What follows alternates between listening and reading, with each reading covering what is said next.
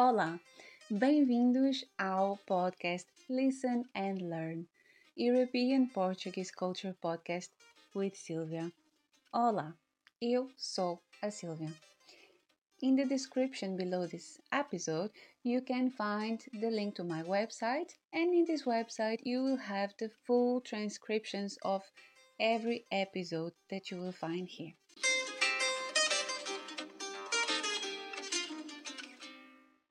Olá e bem-vindos outra vez. Ok, neste episódio quero dar-vos a conhecer algumas expressões da língua portuguesa que utilizamos aqui em Portugal. Como sabemos, as expressões ou o calão normalmente não se traduzem literalmente para outras línguas e são difíceis de aprender, pois muitas vezes não parecem fazer sentido.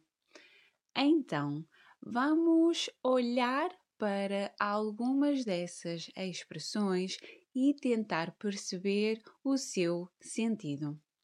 Começando pelos básicos e os mais usados. Fixe. Fixe é aquela básica expressão que significa nice, cool, significa aprovação de algo ou que se gosta de alguma coisa. Por exemplo, está fixe quer dizer que algo ou alguém está bem ou bom. Assim como também se pode perguntar a um amigo: Então, estás fixe? Sim, estou. Claro que existem várias outras palavras que expressam exatamente o mesmo, como, por exemplo, porreiro, altamente ou brutal. São termos utilizados num contexto mais jovial e informal ou entre amigos. Boa onda! Dizer que alguém é boa onda significa que essa pessoa é simpática, calma, tem uma presença que é fácil de lidar com ela e que tem boas intenções em relação aos outros. Boas! Esta palavra é cada vez mais utilizada para cumprimentar alguém quando chegamos a um novo lugar, simplificando o bom dia ou boa tarde. É uma forma simpática de desejar bom dia e dizer olá ao mesmo tempo. Bué. A palavra bué é de tal forma utilizada e presente no dia a dia dos portugueses que está presente no dicionário de língua portuguesa. Bué significa muito e era antes utilizada principalmente pelos jovens, mas hoje em dia popularizou-se e podemos ouvir pessoas mais velhas dizê-lo também. Está bué calor, estou bué contente, ou uma bastante comum bué fixe. Quando gostamos muito de alguma coisa ou de alguém. Bora! Esta expressão motivacional que convida à ação, ao movimento, ao avançar, ao iniciar algo. É basicamente o diminutivo da frase vamos embora que também pode ser utilizada na íntegra, tanto uma como a outra, quando ditas num tom de ordem, significam literalmente a ordem de ir-se embora, ou seja, de voltar ao ponto de partida. Assim, bora ou vamos embora pode significar apenas vamos para casa ou vamos voltar. Mas quando é dito num tom mais animado, tipo vá, bora, ganha uma expressão mais energética que pode ser utilizada quando queremos motivar alguém que está, por exemplo, a realizar um desporto, a correr, a competir, que está na eminência de marcar um golo ou de apanhar uma onda. Convida a pessoa a colocar mais energia naquilo que está a fazer. As três pancadas significa fazer algo sem grande planeamento prévio, sem organização, sem método nem objetivo, de forma rápida e provavelmente com resultados pobres. Por exemplo, alguém diz que fez algo que não resultou e eu respondo algo como: Claro, fizeste tudo às três pancadas, nem oito nem oitenta.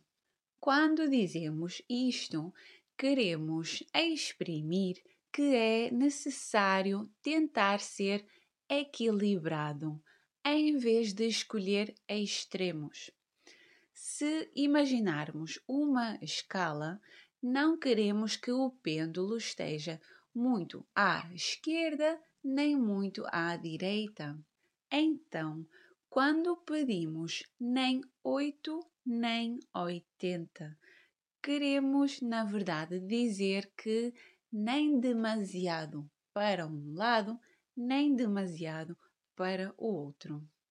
Também podemos dizer sobre alguém: contigo é sempre 8 ou 80 querendo dizer que essa pessoa tem dificuldades em se equilibrar.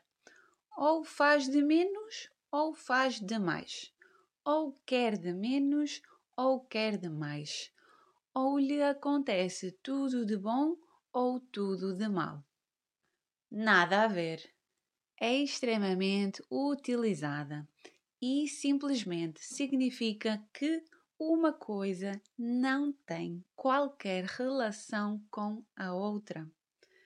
Por exemplo, alguém que diz que a pessoa A é parecida com a pessoa B.